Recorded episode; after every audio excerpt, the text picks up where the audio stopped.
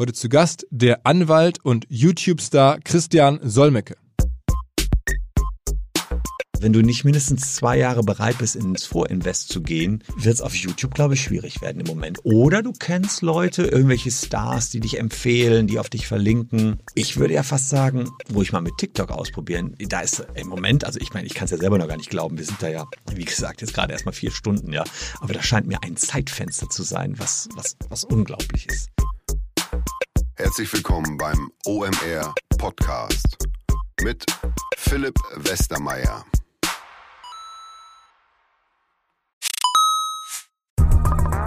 Weil die Kolleginnen und Kollegen von Instafo, also der Jobplattform für den Tech- und Sales-Bereich, von der ich hier schon häufiger berichtet habe, mittlerweile bei uns doch groß engagiert sind hier im Podcast. Ihr hört immer wieder hoffentlich von Instafo. Deswegen habe ich die Kollegen vor kurzem mal selber persönlich kennengelernt und war wirklich sehr angetan. Sie haben mir dazu erzählt, es gibt eine neue Finanzierungsrunde in die Firma. 10 Millionen werden da investiert. Das ganze Thema wird also immer relevanter. Daher nochmal hier mit Nachdruck der Hinweis. Wer Menschen sucht im Bereich Tech und Sales, denkt an Instafo. Die haben da scheinbar wirklich eine neue magische Soße gefunden, wo sie über ihre Plattform ein automatisiertes Matchmaking zwischen Arbeitnehmer und Arbeitgeber ermöglichen und das ist im direkten Marktvergleich dreimal effektiver, was die Quote von Bewerbung zu Einstellung angeht. Hilft natürlich auch, dass sie bereits über 100.000 passende Talentprofile auf der Plattform haben und dass man sehr, sehr schnell ins Gespräch kommt. Innerhalb von 48 Stunden bewerben sich die ersten Talente bei den Arbeitgebern oder man kann sogar als Arbeitgeber einer vorselektierten Gruppe an Talenten aktiv eine Nachricht schicken oder sie zum Chatten einladen, um sich noch schneller kennenzulernen und zu prüfen, könnte das passen. Also nicht nur ich und die Geldgeber offensichtlich glauben an Instafo, sondern auch mittlerweile über 1800 Firmen, darunter O2, RTL, HelloFresh, MyPoster, viele, viele weitere. Instafo ist auf OMR Reviews bestbewertet 4,8 Sterne in der Kategorie Recruiting Plattform. Firmen, die nun Instafo ausprobieren möchten, sehr gerne. Ihr spart außerdem 500 Euro auf die erste Besetzung, wenn ihr euch anmeldet über Instafo mit Doppel-F, instafo.com slash OMR. Zurück zum Podcast. Ich war die letzten Tage ehrlicherweise nicht im Büro, sondern unterwegs quer durch die Republik im Rahmen meiner allerersten Influencer-Kampagne. Also ich sehe mich ja nun wirklich nicht als Influencer, aber die Kollegen von GoDaddy ähm, hatten mich gefragt, ob ich da mitmachen wollen würde und habe ich auch zugesagt und war dann gemeinsam unterwegs mit ähm, dem Echo Fresh, also dem Rapper aus Köln, der ersten Generation sozusagen und mit Bonnie Strange und das war lustig. Ähm, die beiden sind sehr sympathisch und wir haben da jetzt eine Menge Firmen besucht und äh, lustige Sachen erlebt. Bevor ich aber losgefahren bin, ähm, war noch der äh, Christian Solmecke hier. Christian Solmecke, ein relativ bekannter Name im Internet. Nicht nur, weil er Social Media mäßig mittlerweile ein Star ist, sondern auch natürlich, weil er eine skurrile Sache macht, also als Anwalt wirklich seriös auftreten, aber gleichzeitig halt ganz viele YouTube-Videos und so ist der erste, der es richtig groß macht, Millionen Reichweiten hat. Ähm, und er ist regelmäßig auf Konferenzen und überall unterwegs. Also ich kannte ihn schon, aber ich glaube, die Story ist trotzdem nochmal wirklich abgefahrener, als man meint. Was er mittlerweile alles an Content macht, wie viel Output er hat. Er hat mir erzählt, dass die beste oder eine der besten, eines der besten Videos äh, darum sich dreht, ähm, wer im Puff bezahlen muss, wenn der Freier zu früh kommt. Also solche Themen hat er da wirklich auf Lager und die werden dann geschaut. Am Ende verdient er mit dem ganzen Kram wirklich richtig gut, verdient er mehrere Millionen mit im Jahr mit seiner Kanzlei, hat er auch natürlich ein großes Team, zwei Partner, aber er holt da richtig viel Business rein. Ähm, und ich glaube, selbst die Anwälte bei den namhaftesten deutschen Kanzleien ähm, tun sich schwer, in die Dimension zu kommen. Ähm, wahrscheinlich ist er damit auch einer der erfolgreichsten deutschen B2B-Influencer, wenn man so sagen möchte. Auf jeden Fall jemand, auf den die ganze Anwaltswelt guckt und sich fragt, wie macht er das? Ähm, darüber haben wir gesprochen. Ähm, wir haben gesprochen, dass es mittlerweile einen Wettbewerber gibt in Deutschland, der auf TikTok mittlerweile schon loslegt mit Anwaltsvideos ähm, und all solche Sachen. Und im Sinne direkt rein in den Podcast mit Christian Solmecke. Also ich weiß nicht, wann ist mir aufgefallen, ist schon wahrscheinlich Jahre her, irgendwann begegnest du Menschen, die viel im Internet rumsurfen, ganz automatisch. Also du bist sozusagen eigentlich der Inbegriff des Anwalts im Internet. Das ist, hast du dir schon so erarbeitet, ne? ganz bewusst. Das ist sicherlich so, dass man als Anwalt viel auf seine Person konzentriert und die Leute einen dann immer wiedersehen und in dem Moment, wo sie einen Anwalt brauchen, sollen sie an mich denken möglichst und einfach mal anrufen. Und das will ich auch so rüberbringen, zu sagen, hey, ruf einfach mal an, bei uns läuft nicht sofort der Gebührenticker, sondern so hemdsärmlich, wie ich mich vielleicht bei YouTube oder bei Instagram und Co. gebe, bin ich auch wirklich. Also erstmal anrufen, gucken, was gemacht werden kann und ob wir hier was tun können. Das war sozusagen Sinn und Zweck der ganzen Geschichte. Geschichte. Ja, und das hat sich ehrlicherweise ganz gut ausgezahlt. Und wie ging es bei dir los? Du hast gerade im Vorgespräch mir kurz zugerufen, du warst auch mal Nachrichtensprecher. Du hast offensichtlich auch ein fertiges Anwaltsstudium mit allen notwendigen Staatsexamina und so gemacht. Erzähl mal kurz. Also tatsächlich war es so, dass ich schon mit 15 angefangen habe, für die Zeitung zu schreiben. Dann äh, gab es einen Lokalsender, Radio Ennepe Ruhrkreis bei uns. Dann habe ich ein bisschen Radio gemacht, hatte eine eigene Nachrichtenshow und eine eigene Radiosendung, die hieß Kulturclub. Aber wenn man sich die äh, Kassetten ehrlicherweise von damals anhört, denke ich manchmal so, die waren echt nett, dass die mich auf Sendung gelassen haben weil ich so schlecht war, ja, mich ständig versprochen habe. Aber vielleicht ist es gut, wenn man früher mal schlecht wird, war, kann man jetzt besser werden. Naja, jedenfalls rief dann irgendwann, kam Radio Köln und dann kam der große WDR während meines Jurastudiums und das habe ich zehn Jahre gemacht. Da war ich Nachrichtensprecher für WDR 2, habe da die Nachrichten äh, getextet und auch gesprochen in der Frühschiene. Hm, ich glaube, äh, zweimal die Woche oder so und habe mir so mein Jurastudium finanziert. Wollte dann auch immer Journalist werden. Äh, wollte ich vorher schon, aber da brauchtest du ein 1,0er Abi. Also dachte ich mir, oh, machst du jetzt erstmal Jura, kannst nichts verkehrt mitmachen. Dann allerdings habe ich noch eine Ausbildung gemacht im Internet- und Medienrecht in Belgien, in Löwen. Und da merkte ich, wow, Jura kann ja sogar richtig Spaß machen. Machst du doch das mal ein bisschen. Und mhm. jetzt bin ich irgendwie wieder in dieser journalistischen Welt mit angekommen. Marketing für die eigene Kanzlei, eigentlich mache ich jeden Tag nur das, was mir Spaß macht. Aber du hast jetzt nie diesen typischen Top-Anwaltsweg gemacht, also jetzt Promotion und dann bei diesen ganzen englischsprachigen Kanzleien, Freshfields und wie sie alle heißen. Also das heißt, du bist dann einen bodenständigeren Weg gegangen. Äh, wenn man so will, ja. Wobei Referendariat war jetzt bei PricewaterhouseCoopers, das ist sicherlich auch schon ein Felddienst damals noch, war eine größere Kanzlei. Statt einem Doktor habe ich einen Master gemacht, also eine LLM noch oben drauf gesetzt. Aber tatsächlich die Kanzleien, in denen ich war, war erst eine kleinere Kanzlei, die gleichzeitig auch ein Notariat Heimat war in Gefelsberg, meine Heimatstadt. Und dann eben Wilde Beuger damals noch in Köln. Und das hat sich dann nachher umfirmiert nach Wilde Beuger Solmecke, nachdem ich da drei Jahre war und dann entsprechend viel Geschäft rangeschleppt hatte, dann kann man auch schon mal Forderungen stellen. Ja, und so bin ich der Partner geworden. Und das war schon vorher auch eine größere Kanzlei? Ich hatte den Namen jetzt. Äh also Raffaela Wilde war im Mediensektor schon lange unterwegs, hat für PwC damals den Mediensektor geleitet.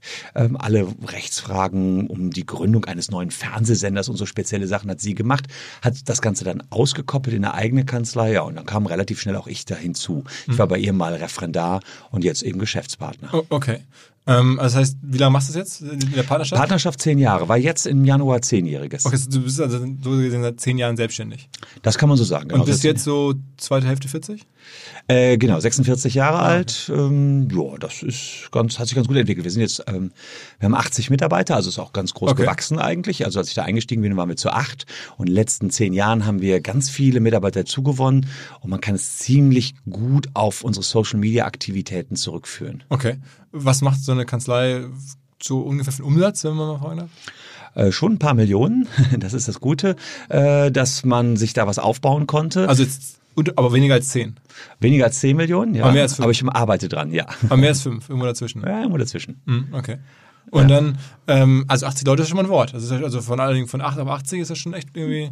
Ja, war ein Wort. Also das äh, war auch vor allen Dingen eine Herausforderung, dass ich ja eigentlich dann eher hingehen musste, das ganze Management mit zu übernehmen. Da hast du auch viele Gespräche, kennst du auch mit deinen Mitarbeitern. Der eine mag vielleicht den anderen nicht so oder der möchte jetzt einen anderen Sitzplatz haben. Keine Ahnung, das sind auch so Alltagsfragen. Wie viele von den 80 sind Anwälte? Äh, 27. Okay, der Rest ist dann wirklich. Äh, da haben wir zum Beispiel viele wissenschaftliche Mitarbeiter, die uns zum Beispiel zuarbeiten, Sekretariatsmitarbeiter. Wir haben relativ früher begonnen, auf Legal Tech umzustellen. Also wir können viele Teilbereiche des anwaltlichen Handelns automatisiert abarbeiten, ähm, so dass man gar nicht mehr so viele Anwälte braucht, um das ganze Geschäft sozusagen zu meistern. Okay. Ähm, lass uns mal direkt ein bisschen über Social Media sprechen, weil das ist ja das, was dich ganz äh, besonders macht und was wahrscheinlich auch diese, diesen Erfolg, äh, das Wachstum ausgelöst hat. Wie ging das mal los? Der erste Kanal, die erste Plattform war YouTube? Äh, nee, der erste Kanal war Facebook. Äh, da haben wir ein bisschen rumexperimentiert und dann sah ich äh, YouTube. Wollte auch mal da was ausprobieren. Hab eine Webcam genommen, die auf meinen ähm, Screen gepackt. Hab da reingeredet. Liebe Leute, wer jetzt gerade aus dem Türkei-Urlaub zurückgekommen ist und sich ein Ed Hardy-T-Shirt mitgebracht hat, der sollte das besser nicht auf Ebay verkaufen, denn sonst wird er sehr sicher abgemahnt. So, das habe ich auf YouTube rausgehauen, war mein allererstes YouTube-Video, ist elf Jahre her. Und war auch direkt insoweit ein Flop, als das als erstes meine Frau kam. Christian, das kannst du auf keinen Fall machen. YouTube gucken nur Kinder. Und eine gute Freundin von mir, Steffi McLean, die damals noch bei Stern TV arbeitet, sagte sie, so eine grottenschlechte Qualität kannst du direkt sein lassen, Christian. Scheiß Ton, scheiß Look, lass mal lieber. Und dann habe ich es auch gelassen. Erstmal ein Jahr lang kein YouTube gemacht. Aber irgendwie reizte mich das Thema und habe ich gedacht, naja gut, die haben wir alles. Sie haben die gemeckert, wäre nur was für Kinder, aber ich bin ja ein Spielkind. Also da wollte ich meine Frau doch mal ein bisschen überstimmen. Und zweitens war es so, dass ich dachte, vielleicht kriegt man einen besseren Look und einen besseren Ton hin. Hab mir einen alten Kumpel genommen aus Abi-Zeiten, der jetzt Fotograf ist und der hat mir das alles eingerichtet. Eine, Kamera, eine EOS 7D war das damals noch, einen guten Ton. Ja, und dann haben wir da losgelegt. Erstmal nur einmal die Woche und jetzt mittlerweile ja täglich. Und was waren dann die Formate oder welches, wie ist es dann losgegangen, dass es richtig explodiert ist? Ich meine, das erste Format oder das erste Thema mit Ed Hardy offensichtlich nicht. Was hat dann dir die Sicherheit gegeben oder auch den Grund gegeben, weiterzumachen? Wann kam das? Also es war so, dass wir damals schon etliche Tauschbörsennutzer vertreten haben, die in einer Tauschbörse wie Napster oder BitTorrent Musik von Madonna oder Robbie Williams getauscht haben. Und plötzlich hatten wir diese YouTube-Videos und das Geschäft explodierte geradezu.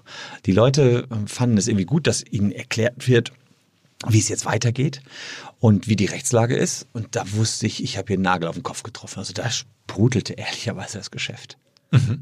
Und, und wann, also welche Themen haben dann funktioniert als, als Video? Also was immer noch gut funktioniert, alles mit Polizei und Hausdurchsuchung. Die Leute haben unwahrscheinlich Angst vor der Polizei, habe ich das Gefühl. Ähm, Hausdurchsuchungen klappen ganz gut.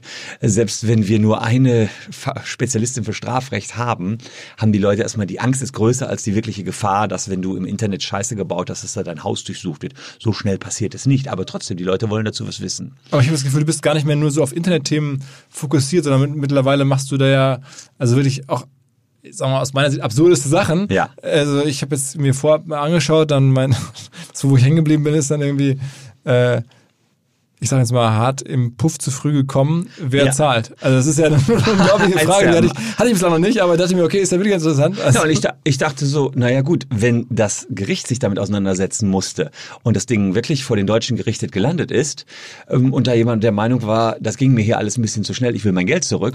das ist ja unglaublich. Wir haben letztens auch ein verrücktes Video gemacht, da ging es darum, was ist, wenn jemand auf der Raumstation ISS jemanden tötet? Da kann ich dir noch einen Tipp geben, mach das bitte nicht im Modul der Amerikaner, weil die Amerikaner haben die Todesstrafe.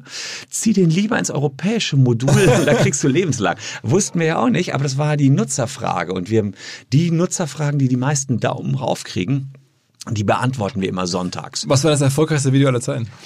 Das erfolgreichste Video aller Zeiten hat äh, immerhin auf den Titel des Online-Marketing Rockstars Blog gebracht, witzigerweise. Ähm, es war so, dass mein Sohnemann vor etwa drei Jahren mir gesagt hat, da war der neun, jetzt ist er zwölf, Papa, was du da auf YouTube fabrizierst, ist doch alles Scheiße. also war da relativ hart, ähm, war auch YouTube erfahren, schon damals. Und sage ich so, ja, okay, dann sag mal, was meinst du, sollte ich auf YouTube machen?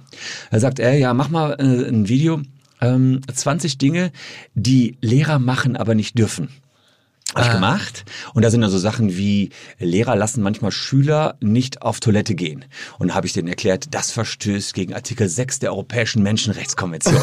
okay. Also richtig groß rangegangen an die Nummer, ja. Und ich weiß auch, viele Schüler sind dann zu den Lehrern hingerannt, hier, gucken Sie mal in die Menschenrechtskonvention, das geht nicht, der Solmecke sagt das. Fakt war, die Lehrer haben dann darauf geantwortet, das Video hat 2,1 Millionen Zuschauer bislang.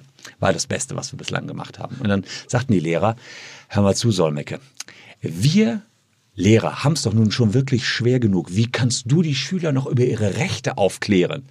Ja, sag ich, naja gut, ich bin Anwalt, ich kläre jeden Tag Leute über ihre Rechte auf. Aber ich mache auch ein Video für euch. 20 Dinge, die Schüler machen, aber nicht dürfen, aber das hat nur 400.000 Zuschauer bekommen. Aber immerhin, immerhin.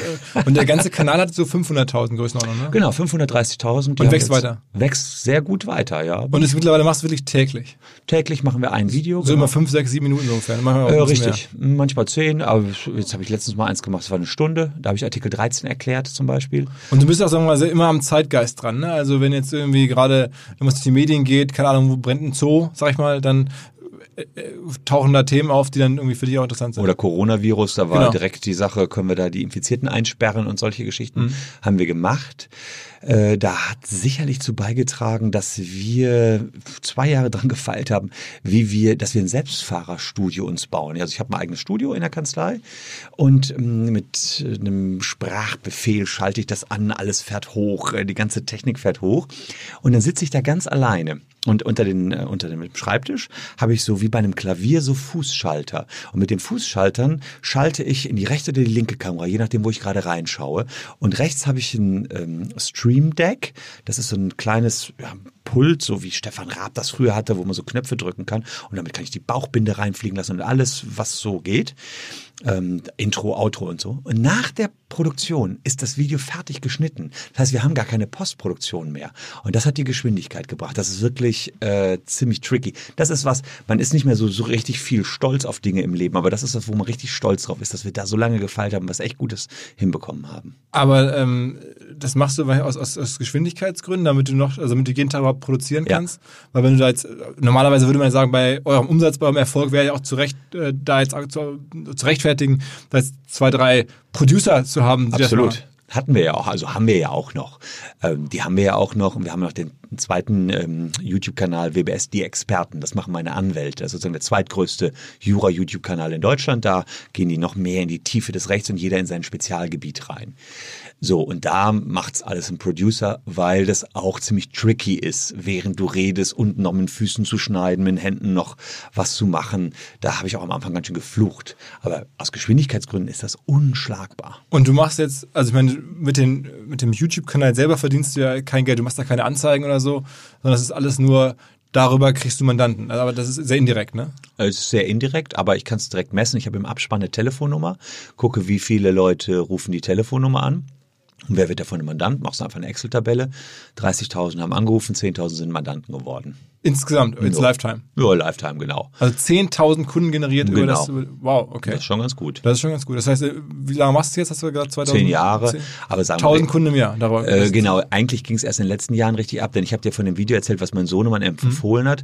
Damals hatten wir, das ist drei Jahre her, habe ich sieben Jahre gebraucht, um die ersten 70.000 Fans zu haben. Jetzt die nächsten drei Jahre habe ich äh,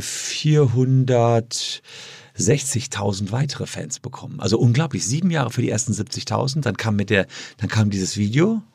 Dann scheint die hunderttausender Schwelle irgendwas bei YouTube auszulösen. Keine Ahnung, ob der Algorithmus dann dich mal nochmal weiter vorspult. Dann kam natürlich auch die große Artikel 13 Debatte wo wir mit äh, an vorderster Front waren und damit berichtet haben, wo ich in einem einstündigen Video einen Paragraphen auseinandergenommen habe, jedes Wort, jedes Komma. Und das Video haben auch, weiß ich nicht, ich glaube 460.000 Menschen geschaut. Und die gucken es auch durch oder hast du da eine Äh, viele Abbrüche? Habe ich geguckt. Also die eine Stunde haben es komplett geschaut, 80.000.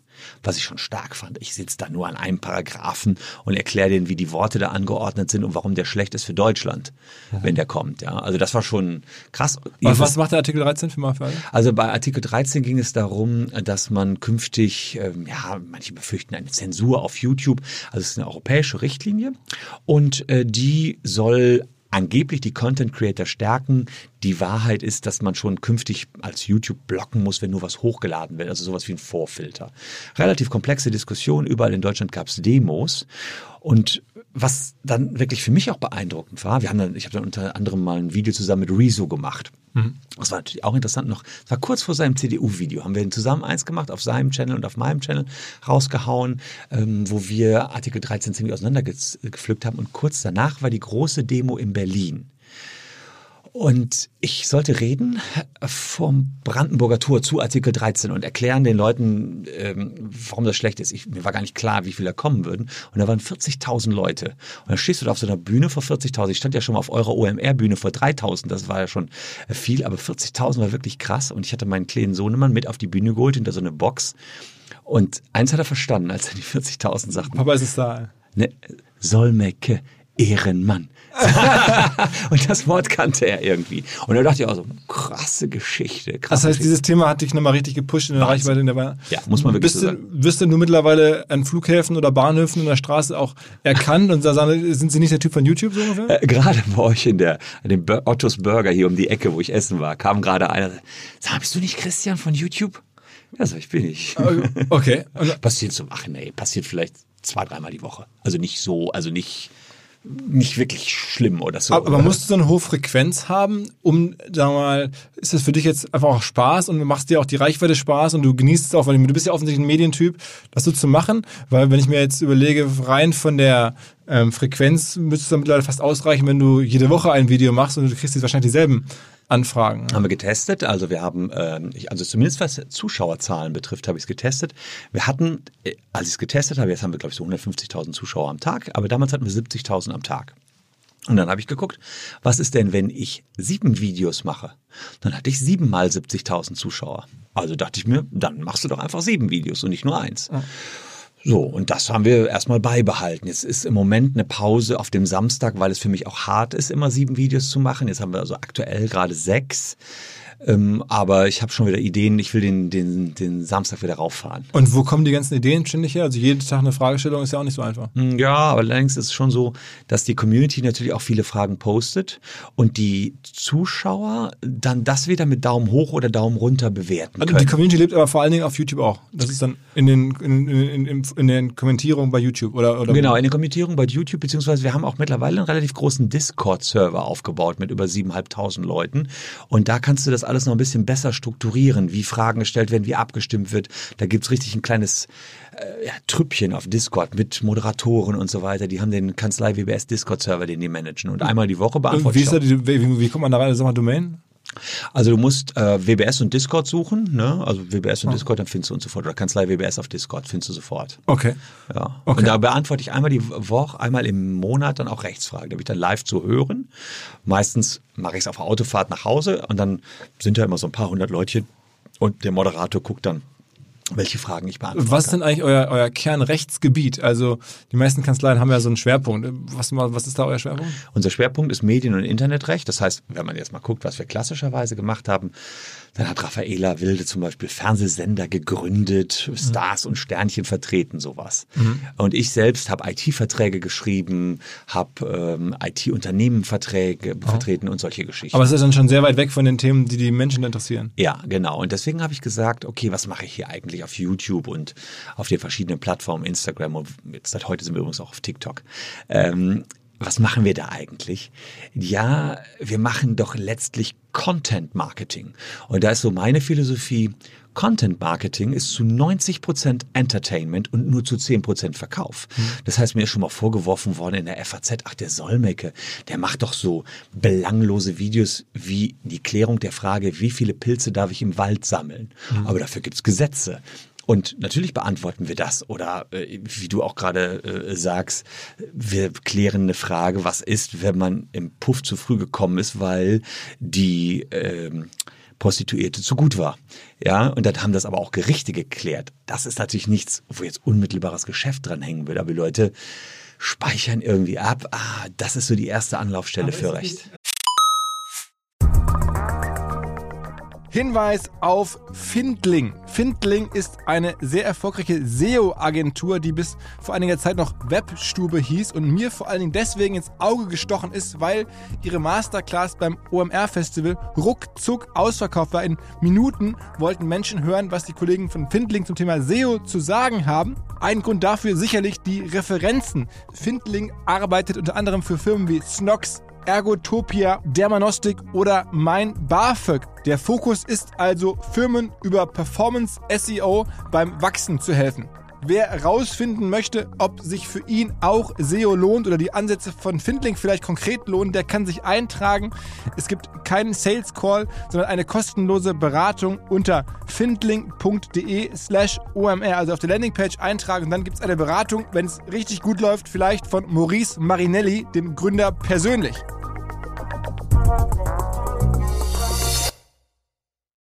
Zurück zum Podcast.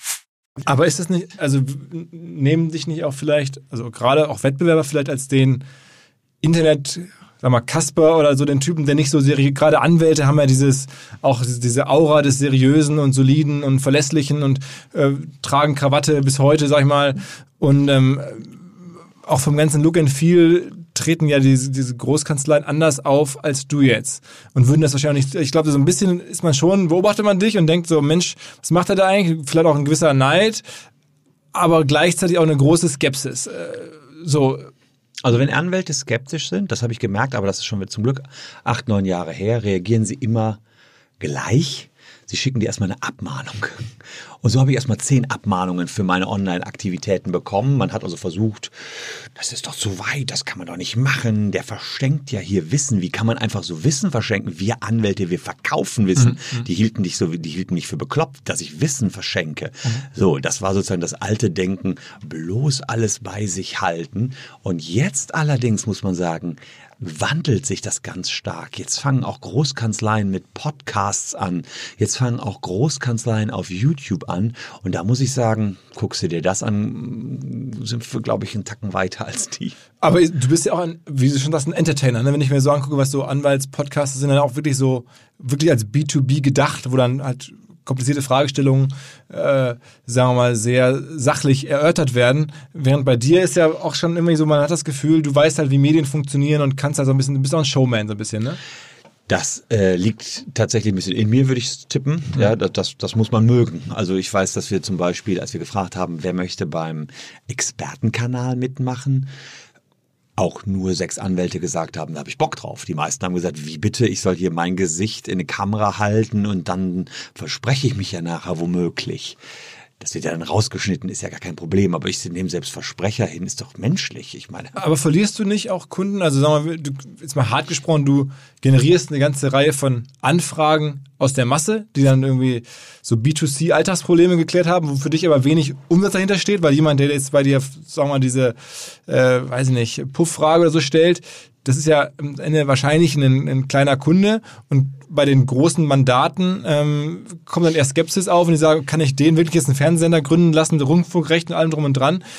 Ist das nicht sogar vielleicht ein bisschen, sagen wir mal, entgegen dem, was ihr eigentlich tun sollte? Also was wir zum Beispiel auch machen, wir vertreten große Marketingagenturen äh, und PR-Agenturen und die sagen, geil, der versteht unser Geschäft. Das ist genau das, was wir brauchen. Wir haben, ähm, um das mal so ein bisschen aufzudröseln, wir haben 50 Prozent unseres Geschäfts ähm, durch den Verkauf von Stunden. Da machst du dann, keine Ahnung, 295 Euro die Stunde.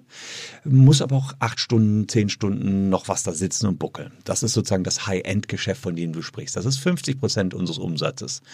Die anderen 50 Prozent sind das schöne standardisierte Massengeschäft, wo wir den Leuten faire Pauschalpreise zum Beispiel für so eine File-Sharing-Verteidigung anbieten können und mit Document Automation viel schneller dickere Schriftsätze erzeugen können und viel schneller auch besser reagieren können auf das, was die Gegenseite da macht. Und das ist das, der, sogar der lukrativere Teil des Geschäfts. Insofern, das weiß ich nicht. Aber die Sorgen hatten wir natürlich am Anfang auch, dass uns jemand dadurch abspringen will. Du musst nur eins verstehen. Hm, wir haben im Moment, ich glaube, ja, fünf Millionen Zuschauer im Monat. So. Und jetzt könnte ich das ja auch alles lassen. Äh, und, und dann, was passieren würde, wäre, dass das Massengeschäft wegbrechen würde. Und ich glaube, oder ich weiß, dass auch vieles von diesem Boutique-Geschäft wegbrechen würde, weil ich einfach sehe, woher die Menschen kommen. Jetzt letztens sagte noch einer zu mir, also, also Riesenvertrag, den wir jetzt machen. Und woher kam der? Der rief mich an und sagte, Herr Solmecke, ich will Ihnen direkt sagen, woher, ich kannte Sie vorher nicht.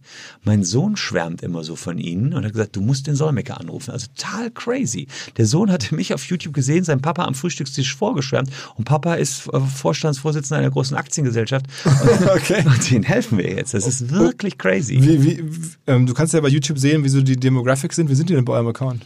Also äh, erstmal Altermäßig sind die zwischen 24 und äh, 38 zu 60 Prozent. Das ist für mich erstmal eine gute mhm. äh, Zielgruppe. Dann haben wir gar nicht so super viel ganz junge. Ich weiß nicht, ich glaube 20 Prozent der ganz junge, nochmal 20 Prozent oben drüber oder sowas. Mhm. Das ist gut. Was ein bisschen schlecht ist, ich habe 92 Prozent Männer, 8 Prozent Frauen die Mädels scheinen sich fürs Recht kaum zu interessieren. Mhm. Komisch. Also eigentlich ist das gar nicht das, was die, was man so denkt von den den Damen der Schöpfung, ja. Aber äh, haben wir relativ wenig Abos, wahrscheinlich, weil wir angefangen haben mit reinem IT-Recht. Und das ist ja vielleicht dann eher was für Jungs. Aber du bist ja jetzt auch in den Medien generell auch über YouTube hinaus überall präsent. Also ähm, Talkshows im TV, Zeitungen, überall. Also für dich ist ja sozusagen PR schon auch mittlerweile als Gefühl ein großer Teil deines Berufslebens. Äh, Richtig, das mag, also klar, das ist jetzt, die Fernsehsender sitzen alle in Köln und dann wissen die, im Zweifel kann ich denen sogar die O-Töne selbst produzieren aus unserem Studio. Dann rufen die an, sagen, kannst du mal kurz rüberschicken. Dann haben die ja oft nur ein, zwei Fragen. Das kannst du ja mal eben machen. Weißt halt, beim Fernsehen musst du halt an der Kamera vorbeigucken. Viel mehr ist es dann ja auch nicht. Und wenn du dann mit, nach 20 Sekunden mit der Stimme wieder unten bist, sind alle happy. Also jetzt muss man mal das alles ein bisschen ent, entzaubern, ja. Ähm, und darfst natürlich nichts Falsches sagen. Das ist natürlich auch klar. Und ja, dadurch ist man letztlich auch in der klassischen Medienwelt Experte geworden. Ehrlicherweise ist eigentlich mein Bestreben, eher eigene Kanäle aufzubauen. Aber wollte ich gerade fragen, denn wenn man jetzt äh, sieht, 550 oder 60.000 äh, Follower bei YouTube, Subscriber, ähm, bei den anderen Kanälen, die man so vermuten würde, bist du ja noch relativ, sagen wir mal, bodenständig unterwegs. Ich habe geguckt, bei, bei, bei Instagram, glaube ich, so 15.000, äh, bei LinkedIn, glaube ich, nur so 5.000, 6.000. Das ist ja vergleichsweise wenig. Wie kommt das denn? Weil ich die Plattform überhaupt nicht auf dem Schirm hatte. Also die, die, die, die liegen da, die lagen da immer nur. Äh, Ich habe da nichts mit gemacht. Welche, welche sind denn die zweitstärkste? Ähm, die zweitstärkste ist, ja, wir haben jetzt was Neues gemacht, witzigerweise. Äh, Zusammen mit I und U, den Macher von Stern TV, haben wir auf Instagram Recht to Go gemacht. Recht to Go ist äh, mit Slides und kurzen Story-Elementen recht einfach erklärt, in ungefähr einer Minute. Äh, ziemlich verrücktes Format, auch in Slides und in Stories. Und die Macher von Stern TV haben mich gefragt und gesagt, pass mal auf, wir wollen mal was Neues machen, hast Bock? Und die können das ziemlich gut, auch diese Grafik. Wie groß ist der Account jetzt? 26.000. Bei Instagram? Ja, bei Instagram. I&U ist ja das Ding, was Günther Joch gehörte, ne? Genau, das hat er an KKR Äh. verkauft. Und äh, seit die Neuen da dran sind, also wir sind heute, habe ich vorhin erzählt, mit Recht to Go auf TikTok gestartet. Ich kann das gar nicht glauben. Wir sitzen jetzt hier, vor drei Stunden sind wir auf TikTok gestartet, mit null Fans. Wir haben jetzt gerade, ich habe jetzt gerade, bevor ich reingekommen bin, mal irgendwie gecheckt, zweieinhalbtausend Zuschauer gehabt auf das erste TikTok-Ding, was wir gemacht haben und haben jetzt die ersten 80 Fans. Das gibt's überhaupt nicht, was diese Plattform abgeht. Ja. Also aus dem Null raus. Aber wir haben vor kurzem einen Artikel geschrieben, meine Kollegin in der Redaktion, es gibt da mittlerweile auch schon auch andere Anwälte, die jetzt auf einmal anfangen, dein Monopol fast schon anzugreifen. Absolut. Herr Anwalt aus Dortmund ist der größte. Zweieinhalb Monate, 560.000 Follower. Das hab, da habe ich zehn Jahre für auf YouTube Ja. gebraucht. Hat er in zweieinhalb Und da Monaten. bist du hellhörig geworden, das, das müssen wir jetzt auch hin. so, und dachte ich mir, wenn der jetzt zweieinhalb Monate Vorsprung hat, das ist vielleicht noch nicht abgefahren für einen zweiten Anwalt. Mal gucken. Okay, aber ich hab, ich verstehe mich ja mit ihm gut. Ich kenne ihn. Das ist Tim aus Dortmund und der ist äh, Anwalt und Notar, also Top-Typ, muss ich sagen. Und äh, natürlich testen wir es jetzt auch mal, ist doch klar. okay, aber, aber okay, also auch wirklich auch auf TikTok, weil da häufig die Leute fragen, was kann man überhaupt schon machen oder ist das überhaupt schon ein relevanter Kanal? Jetzt ist es sogar scheinbar, scheinbar schon ein Kanal, wo sich jetzt B2B Ja. ähm, Anwaltskanzleien positionieren. Wahnsinn. Aber letztlich, klar, hier gehen wir auch sehr über das Content Marketing. Was habe ich jetzt heute als allererstes ähm, Video gemacht? Oder ja, das sind ja kurze Videos mit Slides und so weiter. Die Frage geklärt, darf mir mein Lehrer im Unterricht das Handy wegnehmen und es einen Tag lang behalten? Das ist die einzige Frage. Und da hast du dann 60 Sekunden Zeit, die zu klären. Und das haben wir heute gemacht. Und das lieben die Menschen auf TikTok gerade. Wir machen, sta- starten jetzt eine Schulwoche. Eine Woche lang jeden Tag rund eine Minute erklären wir, was man in der Schule Lehrer darf und was er nicht darf. Gibt es denn noch neben dir und Tim noch andere, sagen wir mal, Anwälte, die in Social Media so unterwegs sind, die du wahrnimmst? Ähm, äh, da gibt's noch einen, der heißt Rechtsanwalt, unter, also Rechtsanwalt unter Weglassen der Vokale. Ähm, der macht allerdings viel so für die Ausbildung der Juristen eher. Also es ist weniger, dass er sein eigenes Geschäft damit rankurbeln will, aber es kann auch sein, dass er nachher Repetitorien anbietet. Aber Kanzleien, so die Großen, machen da eigentlich bis heute wenig. wenig. Also vielleicht finden die das noch zu unseriös oder keine Ahnung. Aber bei uns ist natürlich auch so, wir vertreten viele große YouTuber rechtlich. Wir, also weiß ich nicht, ich habe mit denen ständig Kontakt. Das ist natürlich klar. Äh, se- Selbst wenn man sowas mal sehen würde, ist das Akquise. Und manchmal nimmt das auch ganz verrückte Wege. Ich habe meiner Frau mal zu Weihnachten einen relativ teuren Mixer geschenkt. Den Thermomix TM5 hieß der damals. Jetzt Okay. gibt's den TM6. Und ich guckte dann, was kosten denn so ja, da kannst du mit so Magneten von der Seite so Rezeptchips dran klippen. Und ich guckte dann, was kostet so ein Rezeptchip? Und der Rezeptchip kostet 40 Euro. Und dachte ich so, boah, die muss es doch auch gehackt geben. Da sind ja nur 30 Kochrezepte drauf. Also habe ich geguckt, wer hat den Hack Thermomix gehackt? Und siehe da, es gab eine Hackergruppe, die hat einen unmittelbaren Connex geschaffen von chefkoch.de auf diesen Mixer drauf. Und dann habe ich ein YouTube-Video gedreht, darf man Küchengeräte hacken und eben mehr Rezepte auf den Thermomix spielen. Naja, und das führte dann dazu, dass dann jemand aus Österreich anrief und sagte, ja, wir haben einen WLAN-Chip für den Thermomix entwickelt, können Sie das mal gutachterlich prüfen? Und heutzutage vertreten wir Vorwerk, die Macher des Thermomix. Also unglaublich, die haben dann gesehen, ey, das ist ja cool, du hast dich sehr intensiv mit dem Linux-System schon auseinandergesetzt, was da auf dem Thermomix ist.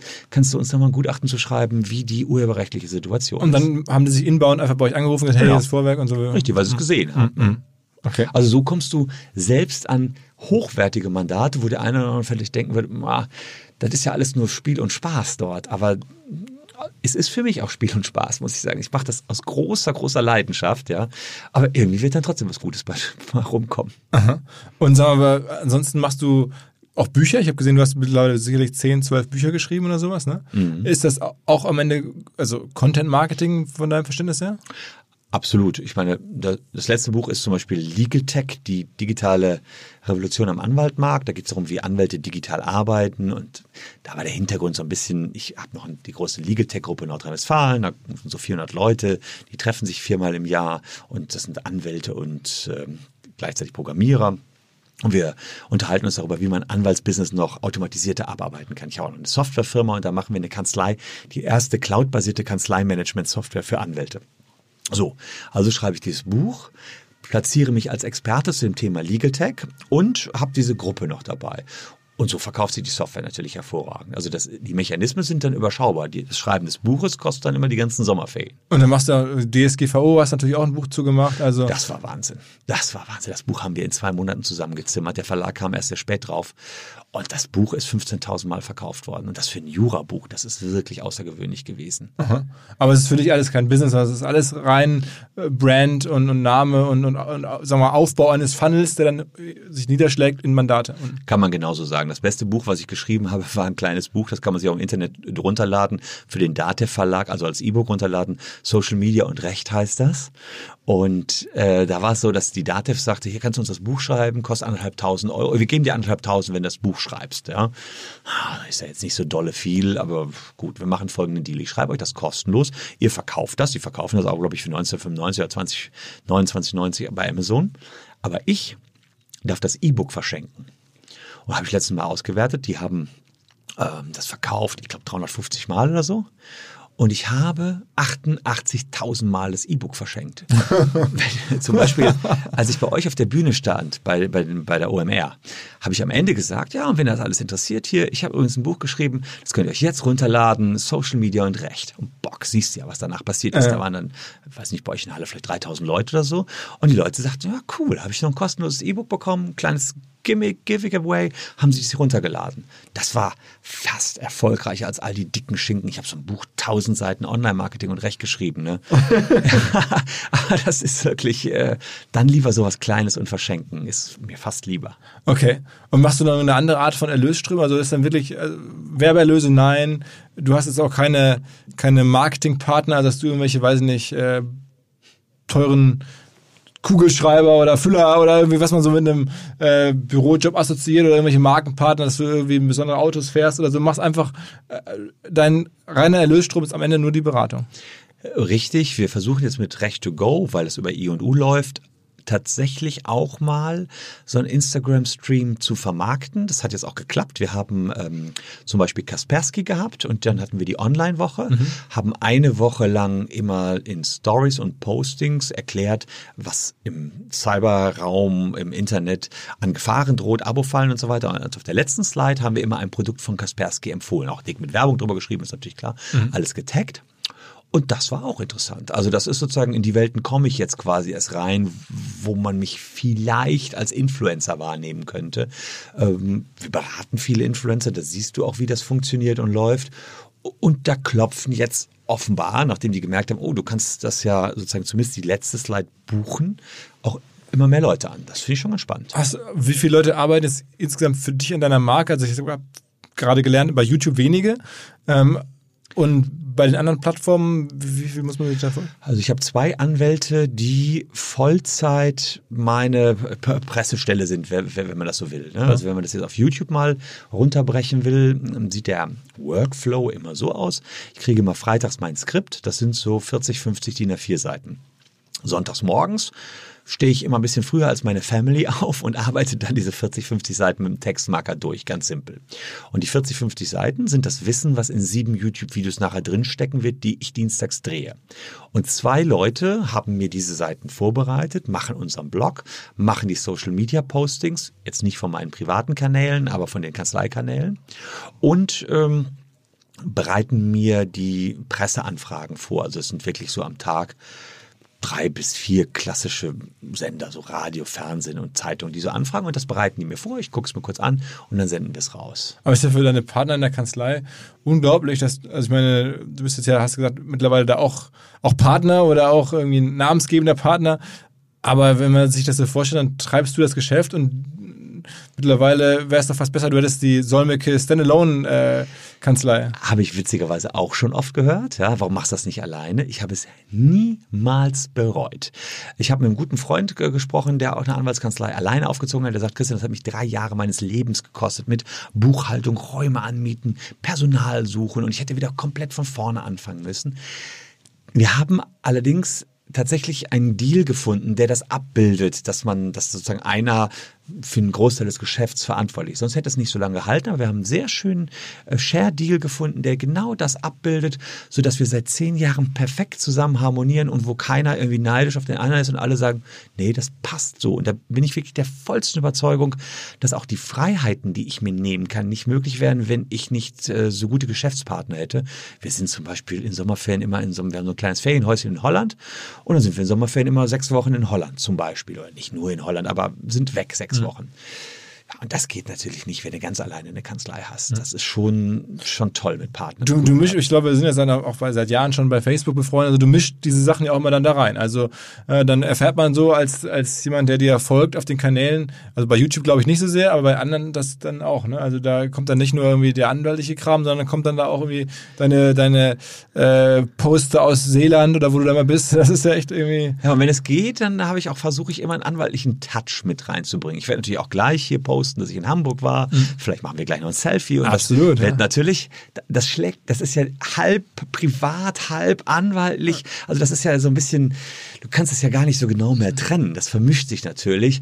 Und der Gag ist auch wirklich, in Seeland habe ich doch einen, habe ich mal irgendwann, das war ein Posting, das kam gut an, den Bierkühlschrank versenkt. Das ist im Prinzip nur ein, du gräbst ein großes Loch in, in Sand, setzt so ein Plastikrohr rein und versenkst dann so einen Zehnerträger äh, unten im Sand, ja. Und siehe da, das Posting geht so rum, du glaubst es nicht, die Macher dieses äh, Bierträgers kommen zu mir und wollen Designschutz. Haben wir den jetzt Designschutz auch angemeldet, ne? das ist, es, kommt. Sag doch mal vielleicht im Abschluss so zwei, drei Tipps, die man also wenn man das so hört, dann ein paar Sachen werden ja schon klar. Also man muss diese Sachen ein bisschen spielerischer angehen, man äh, muss sich da auch an, an, sagen wir mal, die, die vermeintlich banalen oder, oder provokativeren Themen rantrauen. Äh, man muss einen klaren äh, Entertainment-Anspruch haben. Beim Content-Marketing hast du schon gesagt. Ähm, Gibt es denn ganz konkret so bei YouTube noch ein paar Sachen, wo du sagst, okay, die, die habe ich wirklich gelernt. Das war mir Anfang nicht so klar. Also eine gewisse Länge oder äh, müssen die Headlines besonders catchy sein oder sag mal so zwei, drei Sachen, die ich nicht jetzt über Fragen bislang mitbekommen habe, wo du sagst, das ist aber wichtig? Also ich würde sagen, wer jetzt neu anfängt mit YouTube, sollte einfach gucken, was ist bei anderen gut gelaufen, halbwegs den gleichen Titel nehmen und das Ganze nochmal produzieren. Das wird auch wieder funktionieren. Ne? Okay. Ne? Also das ist so ein Tipp, relativ sicher könnte das mhm. klappen. Ja? Schauen, was läuft gut und dann kannst du das einfach nachmachen. Mhm. Wenn du eine gewisse Größe hast, ab 100.000 und dann selbst sozusagen die, die Footprints setzt, dann musst du dir irgendwie was ausdenken, dann muss man ein bisschen basteln. Das wäre sozusagen das eine. Das nächste ist, unglaubliches Durchhaltevermögen. Ja? Also wenn du nicht mindestens zwei Jahre bereit bist, ins Vorinvest zu gehen, wird es auf YouTube, glaube ich, schwierig werden im Moment. Oder du kennst Leute, irgendwelche Stars, die dich empfehlen, die auf dich verlinken. Schwierig. Ich würde ja fast sagen, wo ich mal mit TikTok ausprobieren, da ist im Moment, also ich meine, ich kann es ja selber noch gar nicht glauben, wir sind da ja wie gesagt, jetzt gerade erstmal vier Stunden, ja. Aber da scheint mir ein Zeitfenster zu sein, was, was, was unglaublich ist. Hm. Podcast haben wir auch mal begonnen. Äh, da haben wir allerdings nur diesen, ähm, was heißt nur, wir haben halt sozusagen die Tonspur unserer YouTube-Videos genommen. Eigentlich sind wir ja eher ein Podcast, als was mhm. so braucht man ein Video, man sieht ja nur mhm. mich. Mhm. Ja. Aber das finde ich hart. Ich habe jetzt nochmal so einstündige Podcasts gemacht mit einem Journalisten zusammen, wo ich dann eine Stunde zum Thema Schuld erzählt habe da musste ich mich aber so viele Stunden drauf vorbereiten und es haben dann nur, es ist gemein, aber nur 6.000, 7.000 Leute gehört. Da denkst du so, boah, du hast 150.000 jeden Tag auf YouTube dass wir da wahrscheinlich eher wieder aussteigen werden. Aber vielleicht muss ich dich mal fragen. Ja, und müssen, müssen wir gleich nochmal hier, genau. äh, kann ich dir ein paar Einschätzungen Tipps geben. Genau. Ja, genau. Okay, okay. Ähm, Gibt es eine Vision? Kann man, also ich meine, eine Frage, die mir auch ab und zu mal gestellt wird, aber sicherlich nicht in der Drastik über dir. Ähm, wie geht es mit so einer Firma eines Tages weiter? Die ist jetzt ja noch sehr stark von dir abhängig. Also bist du mal sechs Wochen im Urlaub, das geht ja noch, aber ähm, kann man die auch so generationsmäßig übergeben wie so eine typische Rechtsanwaltskanzlei? Also ich glaube bei bei Freshfields, äh, da gibt's auch keinen Herrn Freshfields mehr, ähm, hat mir mal vor kurzem jemand gesagt, also, sondern das ist halt irgendwie alles äh, dann jetzt in Partnerhand, was ist also so deine Vision? Willst du das weiter neue Partner aufnehmen? Äh, man kann ja oder kann man als, als YouTube-Anwalt gut alt werden?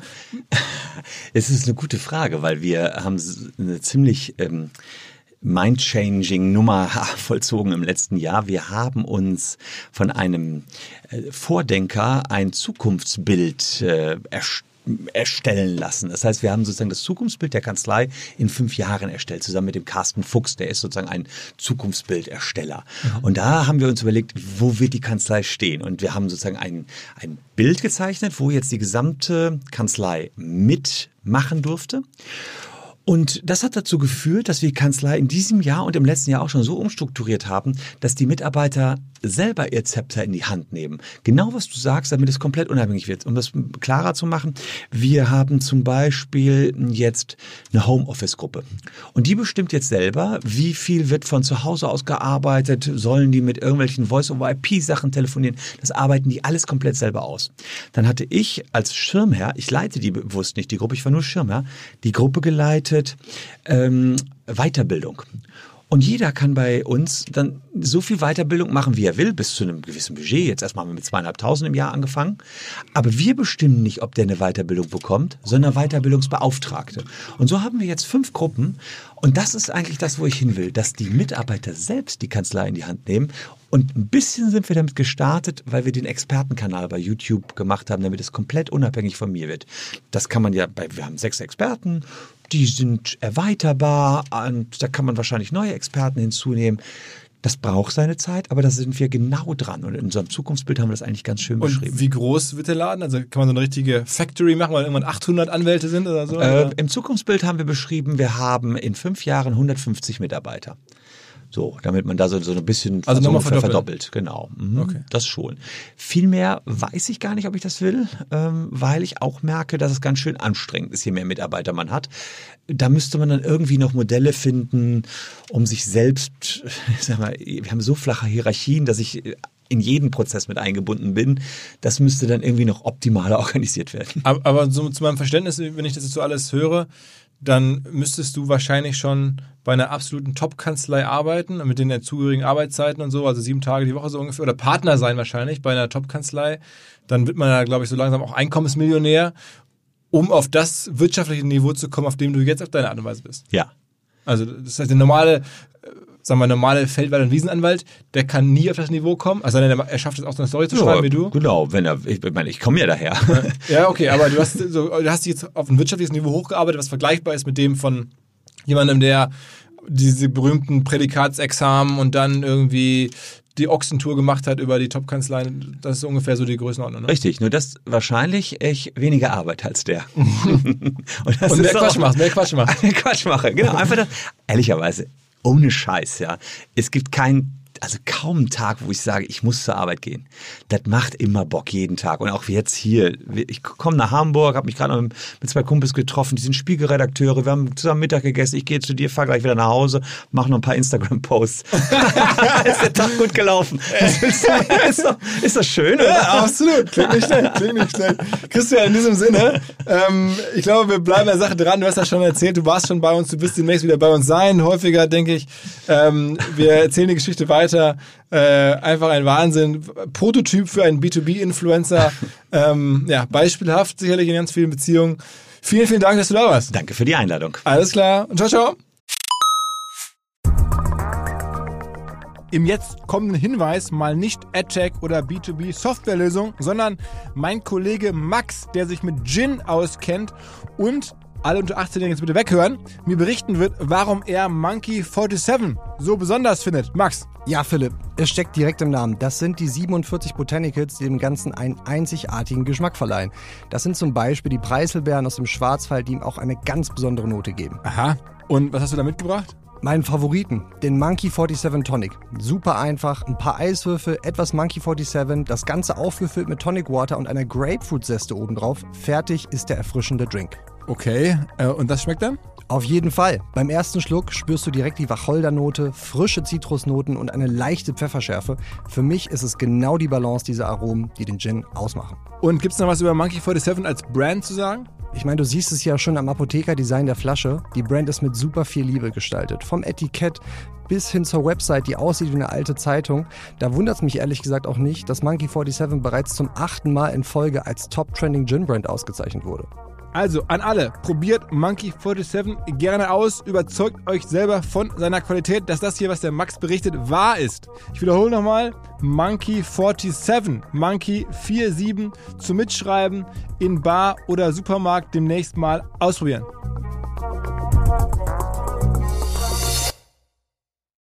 Zurück zum Podcast.